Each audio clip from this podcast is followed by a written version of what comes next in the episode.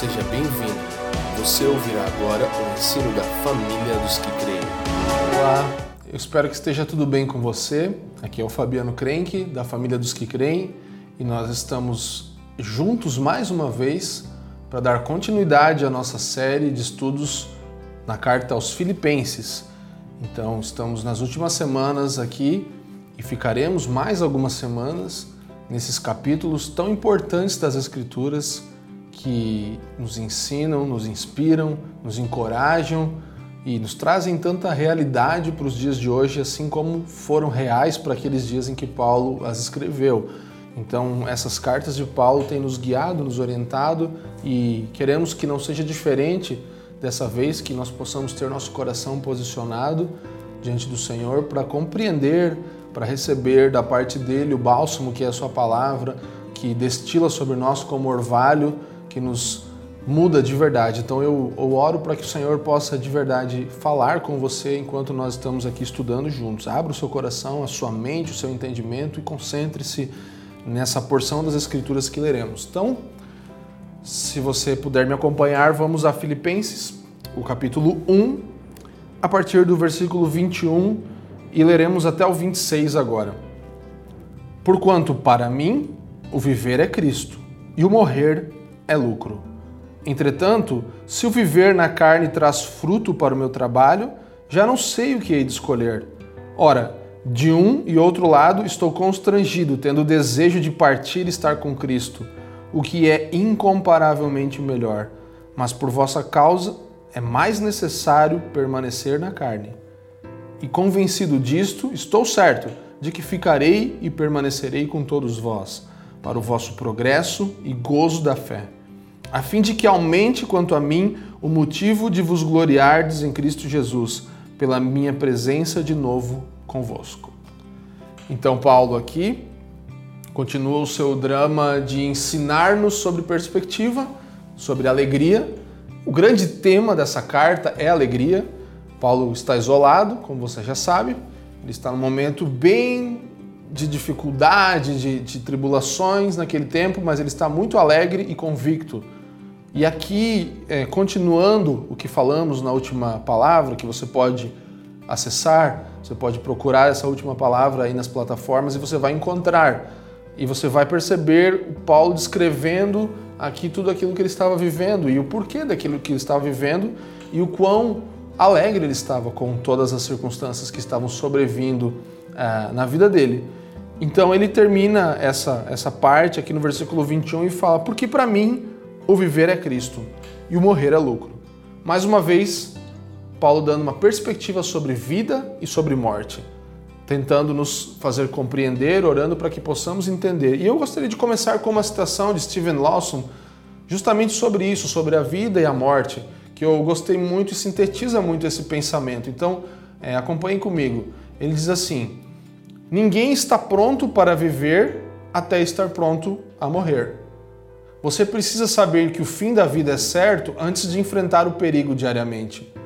O fim precisa estar garantido para que o presente possa ser estável. Só quando sabemos que a morte vai nos levar à presença de Deus é que podemos viver com fé destemida. Isso muito resume e muito sintetiza o que nós vamos falar aqui: que ninguém está pronto para viver até que esteja pronto a morrer. Ninguém pode experimentar o presente até que tenha um futuro certo e claro. E uma das abordagens dessa palavra é justamente a morte, a vida e a morte. Trataremos nessa primeira parte da palavra um pouco sobre essa ideia e sobre o quão é importante nós estarmos de alto, de olho, desculpe, no lucro maior. Precisamos estar de olho no lucro maior, naquilo que é mais lucrativo, naquilo que vai trazer maior ganho e Paulo ele enfatiza isso aqui. Então nós, quando estamos de olho naquilo que dá maior lucro, lucro que traz mais lucro para nós, nós vamos ter a certeza de que o nosso futuro está garantido. É isso que Paulo está falando. E nós entendemos e compreendemos que todos nós, eu, você, os crentes em Cristo, os cristãos em toda a terra, compartilham do mesmo futuro. Nosso futuro é o mesmo, é estarmos diante do Senhor todo o processo que vamos viver até lá pode ser extremamente diferente ou também muito parecido, mas a certeza é que nós compartilhamos do mesmo futuro. Nós reinaremos, estaremos com Ele, todos os crentes vão, vão estar juntos depois da morte, todos aqueles que viveram a sua vida por Cristo. Essa certeza em relação à morte, ela é libertadora, sabe? É, se você tem medo de morrer, se você se aflige com a, com a morte, em pensar sobre isso, você precisa de uma nova perspectiva sobre a morte. Você precisa entender que a morte é justamente a, o último inimigo a ser vencido que vai depois nos levar à vida eterna e reinar com Cristo, onde estaremos juntos, todos aqueles que creem. E Paulo aqui, ele busca libertar os cristãos, eu e você hoje também, em relação à nossa perspectiva sobre a morte. É, ele, ele mostra isso como grande lucro. Ele fala: Eu estou de olho naquilo que é mais lucrativo, eu quero chegar no auge, que é morrer, que é justamente experimentar aquilo que vai me transicionar, que vai fazer o trânsito entre essa vida passageira e aquilo que experimentarei e estarei finalmente diante do Senhor. Então, eu espero que isso seja algo que mude mesmo na sua mente enquanto lemos aqui a perspectiva e, e a certeza em relação a, a, ao poder que a morte tem no sentido de servir o propósito de Deus. A morte não tem outro poder. Todo o poder da morte como final foi anulada por Cristo. A morte seria o nosso final. Então, o temor que nós deveríamos ter da morte foi vencida por Cristo na cruz. Esse foi o inimigo. A morte não conseguiu vencer a Cristo e não conseguirá vencer a nós também, porque nós vamos experimentar a mesma ressurreição que Cristo experimentou. Ele inaugurou a ressurreição e nós ressuscitaremos com ele. Então, aquilo que era para gerar temor e aquilo que seria o fim já não tem mais poder. O único poder que a morte tem agora é de servir ao propósito de Cristo. Esse é o papel da morte e Paulo tem isso muito claro. Então, viver é, Paulo fala, né? É, ele fala assim: porquanto para mim o viver é Cristo. Então, viver é Cristo. E aqui é muito importante a gente pensar que a verdade é que nem todo mundo que está vivo vive. Pense nisso. Nem todo mundo que está vivo vive. Algumas pessoas estão só respirando, mas elas não estão vivendo. Por quê? Porque viver é Cristo. Não há outro viver fora de Cristo.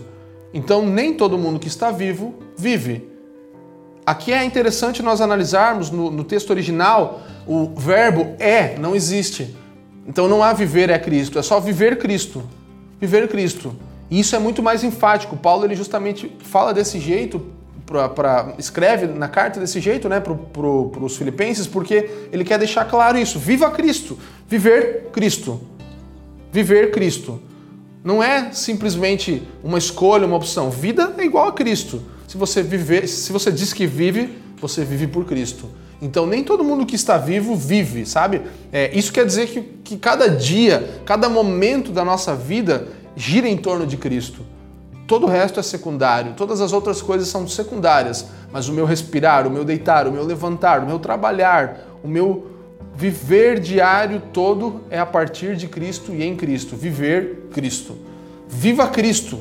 Isso Paulo está é, é, enfatizando e deixando claro aqui que o resto é secundário. John Stott ele fala assim, ó, se tirarmos Cristo do cristianismo, estaremos arrancando suas entranhas. Não ficará praticamente nada. Cristo é o centro do cristianismo. Tudo mais é circunferência. Incrível. Cristo é o centro do cristianismo. Tudo mais é circunferência. Tudo mais é o que cerca. Tudo mais é aquilo que contorna o centro é Cristo, todo o resto contorna. Se você tirar Cristo do cristianismo, ou seja, da vida cristã, então nós não temos mais uma outra vida, certo? Nós temos uma vida com Cristo. Se tirarmos Cristo dessa vida com Cristo, o que sobra? Nada. Nós tiramos as entranhas, o centro. Não há circunferência se não há um, um círculo, se não há alguém central, não há o que circuncidar, o que, o que percorrer ali, o que estar ao redor.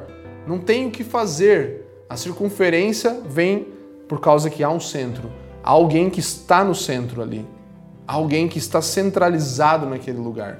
Então, é, isso é viver, viver Cristo. Agora morrer, morrer é, Paulo fala lucro. Então, mais uma vez, o verbo aqui é foi acrescentado, porque ele está falando justamente, enfaticamente, morrer lucro.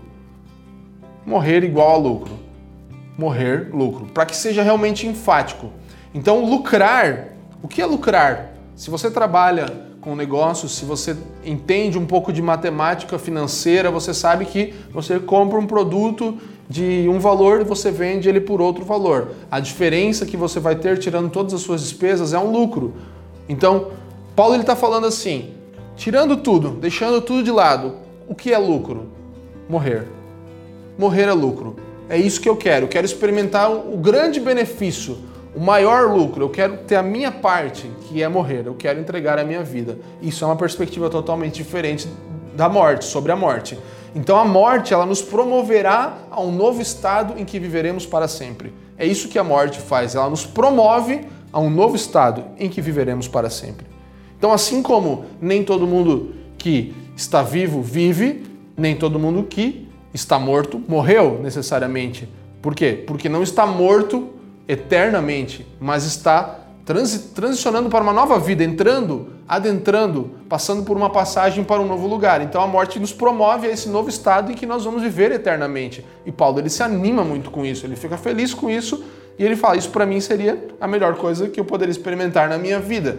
Então a morte aqui não é como uma tragédia, mas sim como um triunfo, que é justamente o que Cristo faz diante da morte. Você percebe como a, a, a expectativa e perspectiva de Paulo estão tão alinhadas a Cristo, Cristo ele triunfou sobre a morte. Paulo ele fala: Eu quero experimentar a morte para triunfar sobre ela, assim como Cristo experimentou, triunfou, fez. Cristo já fez isso, eu também quero. Ele triunfou sobre a morte. Eu vou experimentar o triunfo da morte e não a tragédia da morte.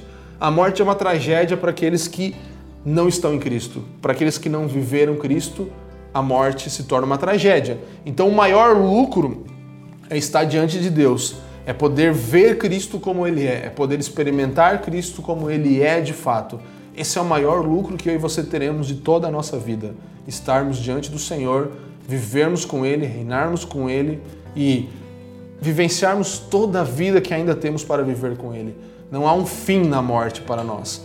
Então, isso é muito importante porque só nós cristãos temos essa perspectiva. Você não vai ver as pessoas aí fora tendo uma expectativa assim da morte. Isso é um presente que nós recebemos junto com a nossa salvação. Então nós não precisamos, ah, diferente da maioria das pessoas, não precisamos negar ou fugir da morte. Não precisamos temer a morte, porque Cristo venceu a morte. Ele conquistou vida para nós após a morte. Lawson ele vai falar também assim, ó: o melhor dia dessa vida será o último. O túmulo não é soberano, mas sim um servo para nos levar a Cristo. Então, o melhor dia da sua vida é o seu último dia. E Paulo está de olho nesse último dia. Por quê? Porque o túmulo não é algo soberano. A morte não é soberana, mas sim um servo. A morte se torna um servo para nos levar até Cristo. Ela se torna aquilo que vai nos transportar, o meio pelo qual nós precisamos passar para chegar a Cristo, para experimentarmos a nossa vida eterna. Então, a perspectiva é essa. O melhor dia dessa vida será o último. Contudo, se vivermos para qualquer outra coisa ou qualquer outra pessoa que não seja Cristo, obviamente a nossa morte será uma perda. Então, a, a morte como lucro que Paulo está mencionando aqui está totalmente linkada com viver a Cristo. Viver Cristo, morrer lucro. Então, não vai ser lucro para aqueles que viveram a sua vida em função de outra coisa ou pessoa que não seja Cristo, que não seja o Evangelho. Para essas pessoas, realmente a morte se torna uma perda. Mas Paulo está escrevendo a igreja aqui, está escrevendo a mim e você, e nós precisamos ter essa perspectiva de vida e de morte. Vamos lá, então, prosseguindo aqui, versículo 22. Entretanto, se o viver na carne traz fruto para o meu trabalho, já não sei o que hei de escolher. Se o viver na carne vai trazer algum fruto para o meu trabalho aqui na terra, ele fala, então eu não sei o que escolher. Então Paulo está numa dúvida. Ele está num momento ali que ele não sabe que decisão tomar. Ainda que ele não pudesse tomar essa decisão, né? Mas ele está ali pensando diante do Senhor e, falando com os irmãos: gente, eu não sei, eu não sei o que é melhor para mim, não sei o que eu escolho, não sei se eu quero estar com Cristo de uma vez, ou talvez ainda tenha alguma coisa que eu possa produzir aqui no meio de vocês, até nessa cadeia aqui. Então eu não sei, eu tô, tô meio confuso, entende? Que quantos de nós já tivemos essa confusão entre escolher morrer ou viver, entre escolher estar com Cristo ou viver a nossa vida aqui? Na verdade, muitas das vezes a verdade é que nós só queremos viver a nossa vida e conquistar as nossas coisas. Essa, essa é a verdade. Nós muitas vezes estamos só focados em construir aquilo que nós queremos e a morte, quando sobrevém alguma pessoa assim, ela interrompe todos os planos. Então, os planos são frustrados, mas quem está de olho na eternidade entende que o seu trabalho aqui é importante, mas também tem olhos fixos naquilo que há de experimentar no futuro. Então, Paulo, ele está tão animado aqui para ver Cristo face a face que ser solto até poderia decepcioná-lo. Fala assim, nossa, ia chegar o carcereiro e bater lá na porta e ia falar, Paulo, você está solto. Ele fala, meu Deus, mas achei que eu ia morrer, eu estava tão feliz já que eu ia ver a Cristo. Então, parece até que ser solto para ele aqui não seria uma grande coisa mesmo, porque ele estava esperando que ele morresse naquela prisão. Então, lembra, se você ouviu a nossa última palavra, nós falamos isso. Se Paulo for solto, ele está feliz, porque ele vai edificar a igreja, ele vai ver o evangelho sendo anunciado é, em todo lugar. Se Paulo for morto, ele vai para junto de Deus, então ele também está feliz. Ele vai dar testemunho através do seu martírio e o evangelho vai também tomar alguma dimensão e ele, pessoalmente, vai estar muito mais realizado porque ele estará com o Senhor. Então ele fica diante desse dilema: estar com Cristo ou proclamar o evangelho, continuar trabalhando. E isso só acontece, como já falei na, na, outra palavra, se nós temos uma perspectiva alinhada. Perspectiva alinhada, expectativa certa, nos dá zero decepção. Paulo não se decepcionaria com nada. Ele tinha certeza de que o que acontecesse seria o melhor. Versículos 23. Vamos ler o 23 e o 24. Ora, de um lado e de outro lado estou constrangido, tendo o desejo de partir e estar com Cristo o que é incomparavelmente melhor. Mas, por vossa causa, é mais necessário permanecer na carne. Percebe aqui que Paulo ele tem um, um, uma expectativa muito grande de estar com Cristo. E isso é algo que eu gostaria muito de enfatizar para que eu e você buscássemos esse coração. Às vezes nós vivemos a vida aqui como se fôssemos viver para sempre aqui nós perdemos a perspectiva celestial. Nós continuamos a só construir coisas aqui. E eu sei que é importante, nós temos que pensar no nosso futuro, claro, nossos filhos, aquilo que estamos edificando, mas a verdade é que não podemos perder a perspectiva de que iremos a um reino celestial, de que reinaremos com Cristo, de que não experimentaremos simplesmente é, uma, uma, um deixar de lado, não acreditamos que deixaremos tudo para trás aqui, essa terra será destruída, acreditamos que vamos reinar com Cristo, restauração de todas as coisas acontecerá, mas ao mesmo tempo não podemos nos prender a coisas que são corroídas por traço ou ferrugem, como, como a Bíblia nos ensina. Então nós precisamos deixar a nossa perspectiva sempre alinhada com o retorno de Cristo e com a vida que experimentaremos no futuro. Então deseje ardentemente, clame Maranata, nós precisamos clamar Maranata como João fazia. E aqui Paulo, ele diante dessa grande perspectiva de futuro em estar com Cristo, ele fala: "Isso para mim, partir estar com Cristo, seria incomparavelmente melhor, mas por vossa causa é mais necessário". Então aqui ele está entre duas coisas, o muito melhor e o mais necessário. Ele está entre dois dilemas. E agora, será que eu quero o muito melhor, estar com Cristo, mas eu sei que ainda é mais necessário que eu anuncie o Evangelho e edifique com vocês aqui na terra. Então, é, aqui, Paulo está diante de uma coisa que eu e você estamos muitas e muitas vezes. Nós temos muitas decisões a tomar em que algumas delas vão ser melhor para nós e outras vão ser melhor para os outros. E para mim isso aqui me faz pensar muito, me faz analisar as minhas decisões e pensar Paulo ele estava diante de um dilema que eu também estou, escolher o melhor para mim ou o melhor para os outros, o muito melhor que eu esteja com Cristo ou mais necessário que eu continue convosco. Então, incomparavelmente melhor seria estar com Cristo, mais necessário seria permanecer na carne por causa de vocês, ele fala. E aí no 25, e convencido disso, estou certo de que ficarei e permanecerei com todos vós para o vosso progresso e gozo da fé. Então, no seu interior, Paulo ele tem uma decisão altruísta. Ele fala: é, realmente eu acho que eu não posso ficar pensando, ah, eu quero morrer e tal, não, e tá com Cristo, mas eu tenho muito trabalho para fazer. Então, que eu fique, que eu continue, que eu permaneça. Nós não sabemos se Paulo aqui tinha uma convicção no espírito tão grande que isso iria acontecer, ou o que, aconte ou o que, o que se sucede no interior dele, ou se ele se contenta realmente e fala: Não, eu por mim tá tudo bem, vou ficar. É, então, o Senhor é soberano sobre essa situação e realmente Paulo não morre aqui, mas é interessante ver a motivação dele. Ele decide baseado em vou não vou decidir pela minha vontade, mas pelo bem dos outros. Então ele fica, ele fala: é melhor que eu fique, contanto, contudo, então melhor que eu fique, permaneça com todos vós, para o vosso progresso e gozo na fé. Versículo 26. A fim de que aumente quanto a mim o motivo de vos gloriardes em Cristo Jesus, pela minha presença de novo convosco.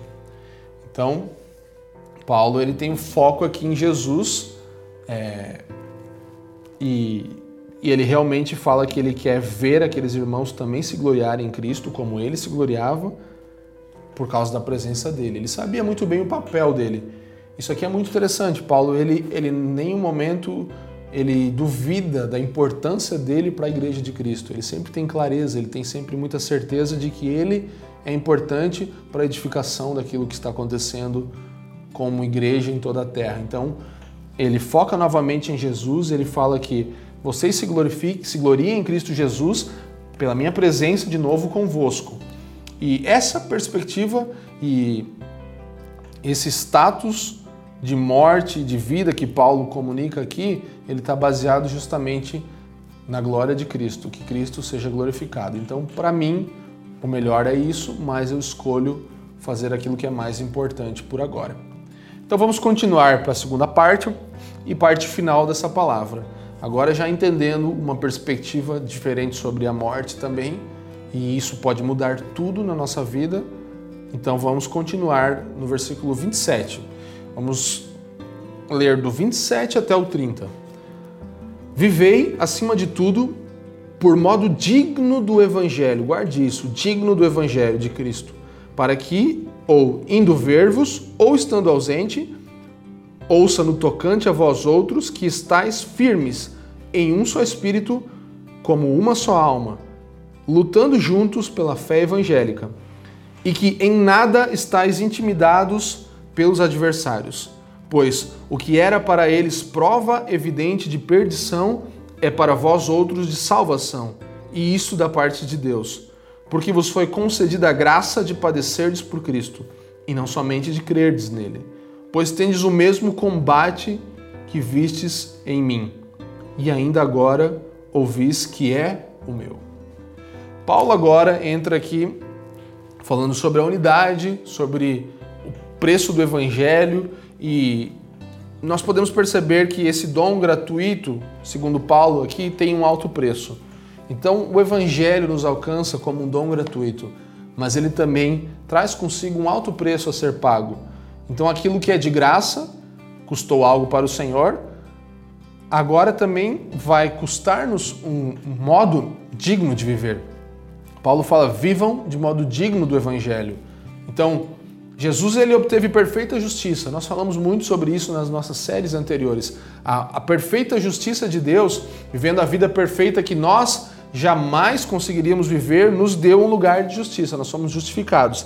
Então, tomamos um lugar que não merecíamos, fomos posicionados em um lugar que nós nunca mereceríamos viver, fomos justificados por Ele. É, e esse evangelho, que é uma boa notícia, temos falado tanto aqui do evangelho como uma boa notícia, ele muitas vezes também não é fácil de viver, porque nós precisamos nos adequar a essa mensagem. Então, uma mensagem, mensagem que é tão boa carrega personagem tão bom que é Cristo. E isso nos faz viver de modo digno desse evangelho, isso nos, nos chama, nos exorta. Então, ao mesmo tempo que é um dom gratuito, o evangelho, a salvação, ele carrega consigo um estilo de vida que tem custo.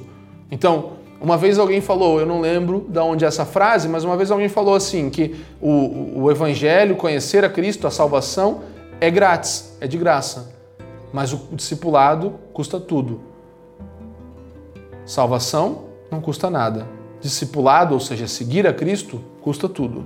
Então, nós precisamos compreender que essa boa notícia ela vem acompanhada de um estilo de vida que precisamos viver. Então nós não podemos é, esperar um tratamento melhor do que o que Jesus mesmo recebeu. Se nos identificamos com Cristo e Cristo sofreu e foi perseguido, nós não podemos esperar nada diferente. É isso que Paulo está falando aqui. Então, no versículo 27, vivei acima de tudo por modo digno do evangelho de Cristo, para que eu, ou, ou eu indo ver-vos, ou estando ausente, ouça no tocante a vós outros que estáis firmes em um só espírito, com uma só alma, lutando juntos pela fé evangélica. Então, Paulo ele relembra aqui esse enorme sacrifício que nós precisamos viver, estar dispostos a viver, que é viver de modo digno, que é nos entregarmos pela nossa vocação, sabe? Então, viver de acordo com a palavra, viver de forma coerente, viver de forma coesa, completa, integral, em conformidade com o evangelho que recebemos, viveremos. É isso que Paulo está falando. Você recebeu o evangelho, recebeu uma boa nova, recebeu a compreensão de Cristo e agora viva de acordo com isso. Nós precisamos ter uma vida que seja condizente com aquilo que nós cremos, com aquilo que acreditamos. Ou nós vamos ser uma contradição, nós vamos ser pessoas contraditórias, uma contradição ambulante que fala uma coisa, crê num evangelho, mas vive de outra forma. Então não há espaço para vivermos como queremos. A boa notícia nos alcança, mas ela nos chama ao compromisso ao mesmo tempo. Então, Paulo fala assim, indo ver-vos ou ausente. Isso aqui é muito interessante, preste muita atenção. Ele fala assim, indo ver-vos ou ausente. É, eles. Paulo está falando assim: não importa se eu tiver com vocês ou não, eu quero encontrar vocês vivendo desse jeito, de modo digno. Quero ver vocês firmes, quero ver vocês batalhando, quero ver vocês juntos, unidos, conectados um ao outro. Aqui Paulo está falando, não deem desculpa, não vem com essa de que assim, ah, porque Paulo está longe, não está dando, a gente não está conseguindo, a distância não nos permite é, viver isso que Paulo está falando. Ele está falando, não, estando junto ou separado, é, afastamento não é desculpa. Então isso aqui vai muito para esse momento que estamos vivendo agora, nessa época em que esse vídeo está sendo lançado. Então a ideia de estarmos afastados não é, afastados não é confortável para muitos de nós, mas ela não pode ser uma desculpa para vivermos do jeito que queremos. Então, se você se encontra nesse momento afastado da sua igreja local, dos irmãos que você congrega, isso não pode ser uma desculpa para você viver o estilo de vida que você quer. É o que Paulo está falando aqui.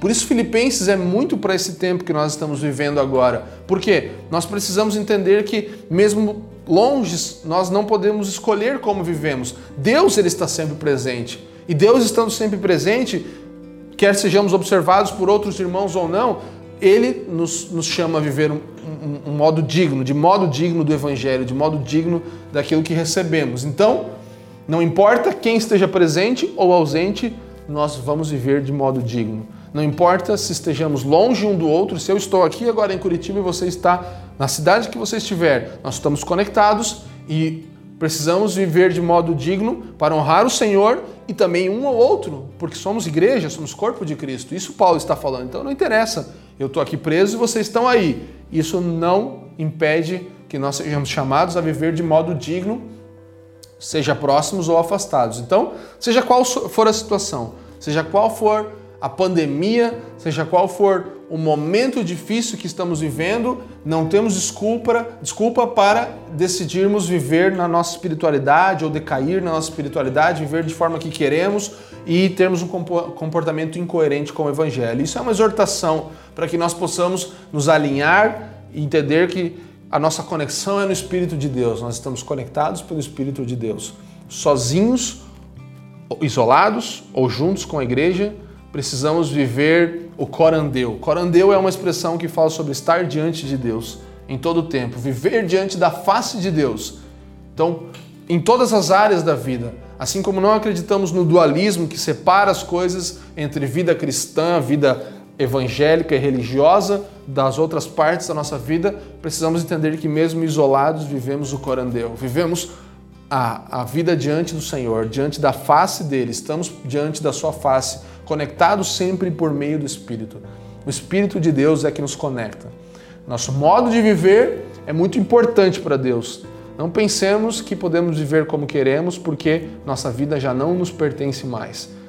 Então, para aqueles que não têm a sua vida e já não são mais escravos do pecado, já não vivem mais como querem, agora têm a sua vida toda, em todo o tempo, diante do Senhor. Isso é muito importante que fique claro. A, a, graça de Deus ela não baixa o padrão. Na verdade, ela nos capacita a alcançá-lo. Então, a graça de Deus e o amor dele nos alcançando pelo Evangelho não nos dá licença para pecar, não nos baixa o padrão, mas nos dá uma forma de viver, nos capacita a alcançar o padrão que agora vamos conseguir viver, o estilo de vida digno do reino, digno daquilo que fomos chamados, da nossa vocação. Avançando, 27 ao 30, é, agora a parte B, em que ele vai falar assim: para que ou indo ver-vos ou estando ausente, como já lemos, no final ele fala: estejais firmes em um só espírito, com uma só alma, lutando juntos pela fé evangélica. Então, eu gostaria agora que você anotasse, tomasse nota aí de cinco maneiras que nós podemos conduzir a nossa vida para que ela seja sempre coerente com o evangelho. Cinco maneiras de viver de forma digna da nossa vocação, digna do evangelho. Como Paulo fala aqui, nós precisamos viver de modo digno do evangelho. Então, cinco maneiras. A primeira, que Paulo deixa aqui claro, é permanecer unidos. Versículo 27 ele fala isso. E é, estejais firmes, estejais firmes em um só espírito, com uma só alma. Então, firmes em um só espírito, com uma só alma. Aqui a palavra firme significa ficar inabalável, ficar, permanecer, posição fixa, ancorados em um só lugar. Então nós estamos firmes em uma coisa. Então a primeira coisa que precisamos entender, o primeiro passo que temos aqui para viver de modo digno do, do Evangelho é permanecer unidos. Então, permanecermos unidos, nós precisamos permanecer unidos um ao outro, como Paulo já falou. Não interessa se eu estiver na China e você estiver no Brasil, não interessa se eu estiver em outro planeta, nós estamos unidos, então vamos permanecer unidos. Vamos permanecer pelo vínculo que temos em Cristo. E isso é imutável, isso não muda. Um comentarista chamado William Hendrickson, ele fala assim, ó: a unidade que está em vista aqui é a de empreender um esforço conjunto ou lutar lado a lado como gladiadores contra um inimigo comum. Então é desse jeito que Paulo está falando. O que eu quero dizer que é para permanecer firmes, permanecer unidos, permanecer no mesmo lugar, é que vocês estejam juntos, lado a lado, um inimigo comum só. Nós não estamos contra um outro. Então, muitas vezes, temos debates sobre formas diferentes de pensar teologicamente, sobre doutrinas, etc. E isso nos parece que esse embate nos, nos afasta e nós pensamos muitas vezes que estamos contra um ou outro, mas nós não estamos contra, nós temos somente um inimigo em comum. E Paulo fala, gente, vamos lá, nós temos um inimigo, nós precisamos permanecer juntos contra ele e não um contra o outro. Então, essa é uma das formas de viver digno da nossa vocação. E como Paulo fala isso? Em um só espírito, com uma só alma. A alma aqui é a psique, a palavra psique, que nós temos essa tradução no português também, que significa intelecto, afeições, as nossas intenções, a nossa vontade. Então, intelecto, afeições e vontade formam a nossa psique, a nossa alma. E tudo isso precisa estar conectado em um só. Nós somos um nos nossos pensamentos, no nosso intelecto, nas nossas afeições, desejos, vontade e um só espírito. Então, totalidade interior, totalidade exterior que se externa, né? as nossas atitudes se externam. Então, é a totalidade do ser. Ele fala como que vocês precisam permanecer unidos com tudo, com todo o ser de vocês. Proceder, pensar, caminhar, levantar, desejos, intenções do coração e vontade. Então, permaneçam unidos. Primeira forma, é, maneira de viver de modo digno da vocação, coerente com o Evangelho. Segundo, no 27, no final, ele fala lutando juntos, lutando juntos pela fé evangélica. Então, permanecer unidos primeiro e agora lutando juntos, ou esforça, esforçar-se juntos. Lutar aqui é a palavra sumatleo, que é dar o seu máximo. Então, esse exemplo, Paulo ele fala sobre Paulo usava muito, por causa do contexto do tempo, a, a, ideia dos atletas e tal. Então é a ideia de uma corrida ou uma luta em que alguém dá o seu máximo, sabe? Quando você vê uma competição, um jogo de futebol, seja qualquer coisa, luta e corrida dá mais entender porque tem um esforço ali mais direto, né? Então, assim, até o fim, é até que alguém ganhe ou alguém perca na história, e aí é, é um esforço contínuo e muito intenso. Então ele fala isso, se esforcem, sabe? É, mantenham a unidade na verdade. Mantenham a unidade na verdade e se esforcem. Gastem a sua vida. Terceira coisa, versículo 28. E que em nada estáis intimidados pelo adversário. Quero encontrar vocês nada intimidados pelos adversários. Pois o que é para eles prova evidente de perdição é para vós outros de salvação.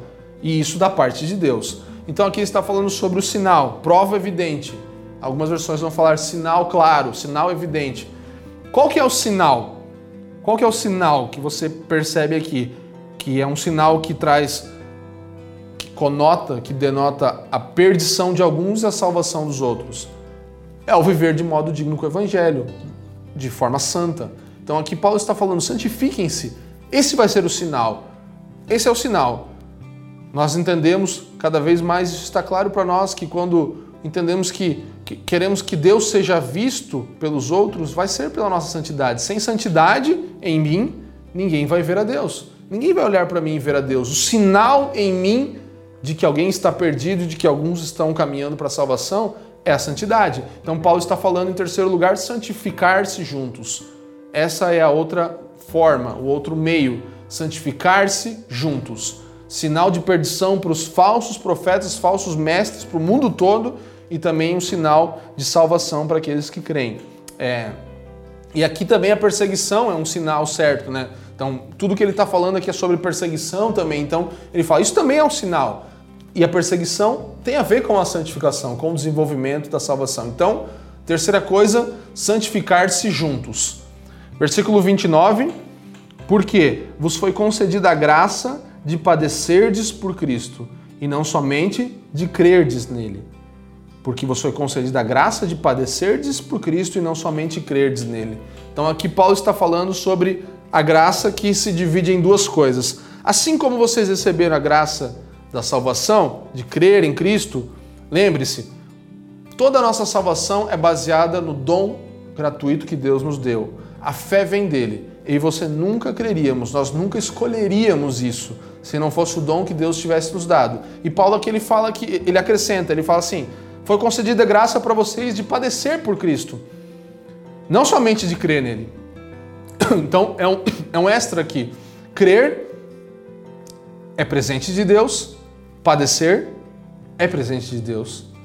A graça de Deus concede crer e a graça de Deus concede padecer, sofrer ao mesmo tempo. Então, é, sofrer juntos, sofrer unanimemente por causa de Cristo. Então, ninguém é, sofrendo por si só, não é essa ideia, ah, mas então, então isso é legal, porque eu sou um cara muito sofredor, fico em casa sofrendo, lamentando minhas, minhas feridas e tudo isso. Não, não é isso. É, é o sofrer por Cristo aqui. Ele fala assim: padecerdes ou sofrerdes por Cristo. Eu vou te dar alguns, alguns textos que vão falar sobre como nós recebemos o Evangelho de graça, como a graça nos alcança, e eles têm muito a ver com tudo isso. Então, se você quiser fazer um estudo mais profundo, anote esses textos. Efésios 2, 1, Romanos 3, 10 e 11, Efésios 2, 8 e 9, Hebreus 12, 2, Atos 3, 16, 2 Pedro 1, 1. Se você perdeu algum desses textos, se quiser anotar, volte aí que você vai poder pegar e meditar nesses textos que vão falar justamente do dom gratuito que recebemos. E agora, esse dom, esse presente, tem um acréscimo. Sofrer também é um dom, Paulo fala aqui. Os, os dons salvação e sofrimento, eles estão é, inseparavelmente conectados. Quem recebe o dom da salvação também recebe o dom do sofrimento. Nós vamos sofrer por causa de Cristo. Isso é inerente, é uma coisa que está já como parte do pacote. Então, dois, olharmos o sofrimento como um dom também muda a nossa perspectiva. Então, esses dons, eles são um só. Paulo fala isso. Foi concedida a graça de padecer por Cristo e não só de crer nele. Legal, receberam a salvação e agora recebem o sofrimento e tudo isso sofrimento por amor de Cristo, não qualquer sofrimento, mas aquele que for pelo bem do evangelho. Então, sofrer e ser salvo por Cristo são igualmente bênçãos. Elas estão no mesmo lugar. Paulo está falando isso. Essas duas coisas são bênçãos de Deus. Recebam elas como bênçãos de Deus. Ser salvo e sofrer. E A quinta maneira, combater juntos. Versículo 30. O mesmo combate, pois tendes o mesmo combate que vistes em mim, e ainda agora ouvis que é o meu. Vocês têm o mesmo combate que vocês viram em mim, e vocês estão vendo que eu ainda estou combatendo. Então, o mesmo combate, combater juntos. Sim, a quinta maneira. A palavra combater aqui é, é originalmente a palavra agon, que é agonia, doloroso sofrimento, doloroso esforço. Também, novamente, Paulo usa o exemplo dos atletas que fazem uma atividade até a sua exaustão. Um atleta que vai até a sua falta de ar. Então, é uma agonia que leva até o extremo. Ele está falando, vocês precisam experimentar essa agonia juntos. Ele não fala de algo breve ou superficial, ah, um sofrimentozinho, não. Ele fala de uma profunda, agonia, de um lugar profundo de sofrimento que nós experimentamos juntos. Então é, é bem desafiador essa, essa porção de Paulo aqui. A perseguição, ela não atinge todos os crentes de igual modo. Nós sabemos que tem pessoas sofrendo e sendo perseguidos muito mais. Na verdade, nós nem sofremos quase aqui. Isso é até uma preocupação em relação a manifestar Cristo. Nós precisamos de um pouco de sofrimento, porque Paulo fala que ele é dom de Deus também. Então, não se queixe por pequenos sofrimentos, porque tem pessoas sofrendo muito mais do que você e eu. Então, perseguição não vai atingir todos os crentes com a mesma intensidade, mas é uma realidade para todos os cristãos. Todo cristão passa por sofrimento. Tenha isso em sua mente. Nós não pregamos a mensagem de que venha para Cristo e você vai ter todos os seus problemas apagados e você vai experimentar só bênção, prosperidade, riqueza. Isso tudo é parte de experimentar a vida com Cristo. Inclusive, você pode experimentar uma, uma prosperidade que vai além das, das, da prosperidade interior, pode ser exterior, não temos nada contra isso, mas não é o que Cristo oferece. Ele não está oferecendo isso, ele está. A graça, o presente que Paulo está falando é não só de crer, mas de sofrer também. Esse é o presente que ele está dando. Então, precisamos entender e receber isso da parte de Deus. O Evangelho, sim, é igual a boas novas, mas nem sempre é fácil. Nem sempre viver o Evangelho é fácil. Por isso, Paulo está exortando: vivam de modo digno do Evangelho. As boas novas que vocês receberam, muito bom, agora vivam de modo digno delas. Vivam de modo digno dessa mensagem que tocou vocês. Então, relembrando para encerrar, primeira coisa, permanecer unidos, versículo 27 fala isso. Segundo, esforçar-se juntos. Terceiro, santificar-se juntos. Quarto, sofrer juntos. E quinto, combater juntos. Isso nos faz viver juntos de modo digno do Evangelho, de modo digno da palavra, coerente com as Escrituras. E assim nós encerramos o primeiro capítulo aqui. A carta de Paulo, ela atravessou séculos até chegar a mim e você, e ela é tão verdade para nós hoje quanto foi para esses irmãos que a receberam em mãos nessa época. Então, sinta-se privilegiado por receber a carta de Paulo, por receber para você. Pode ser que a sua cidade seja diferente, né? Provavelmente você que está me ouvindo não mora em Filipos, né? Então, a sua cidade deve ser uma outra cidade, mas a sua igreja pode ser outra igreja, outro nome, não interessa, você talvez nem seja parte até da família dos que creem, mas Seja onde você estiver, essa carta atravessou séculos para chegar até mim e você, e hoje nós podemos ser é, exortados, encorajados por Paulo. A mensagem é a mesma. Então, o destinatário, aquele que recebe a carta, hoje é outro, mas a mensagem é a mesma, nada mudou. Vamos viver de modo digno do Evangelho com uma clara perspectiva sobre a vida e a morte, que Paulo tinha e nos ensina aqui. Vamos gastar um minuto em oração e assim encerraremos esse primeiro capítulo. Pai, muito obrigado. Mais uma vez somos gratos ao Senhor, Deus, porque você permitiu que essa carta chegasse até nós e nós somos realmente alegres por isso. Ensina-nos a nos regozijarmos em meio aos sofrimentos, ensina-nos a entender que assim como a salvação é um dom, Paulo fala que também a perseguição, o sofrimento, o padecer por Cristo também é um dom. Nós não estamos falando de sofrimentos que têm a ver com as nossas frustrações pessoais, estamos falando de sofrer por causa do Evangelho. Queremos entender, experimentar isso também. Então, dá-nos a porção que necessitamos de todas as coisas. Nós sabemos que você é, é um pai bom, é aquele que nos entrega as coisas que precisamos e nos ensina, nos disciplina também quando precisamos e recebemos todo dom e toda boa dádiva de você que é o nosso Pai, Pai das luzes, o eterno Pai. Muito obrigado, Deus, porque fomos encorajados, desafiados a viver um estilo de vida digno do Evangelho e eu oro para que todos aqueles que nos ouvem e assistem, se tem algum tipo de medo da morte, alguma compreensão errada sobre o que a morte é, eu oro para que você os liberte, não simplesmente por uma oração que eu possa fazer, mas pelo poder das Escrituras e pelo poder do Teu Espírito, Senhor. Enche e capacita todos nós a vivermos de modo digno da vocação e do Evangelho, para que quando estejamos diante da morte possamos entender que ela é um lucro, que ela é um resultado e que ela é também não mais agora alguém ou uma coisa que tem poder, mas sim simplesmente um servo que vai nos levar até Jesus para vivermos diante dele por toda a eternidade. Muda a nossa perspectiva de acordo com o Evangelho e as Escrituras em nome de Jesus. Amém. Amém. Espero que você tenha sido edificado com essa palavra e nos vemos na próxima próximo capítulo, onde iniciaremos o capítulo 2 é, da carta aos Filipenses. Então, mais uma vez te encorajo a compartilhar, a, a seguir o nosso canal, se inscrever aqui, ouvir mais palavras e nós realmente esperamos que você possa cooperar com o anúncio do Evangelho, cooperar com as boas novas sendo levadas a todos os lugares da terra. Obrigado por nos ouvir. Para mais informações, visite famíliadosquecreem.com.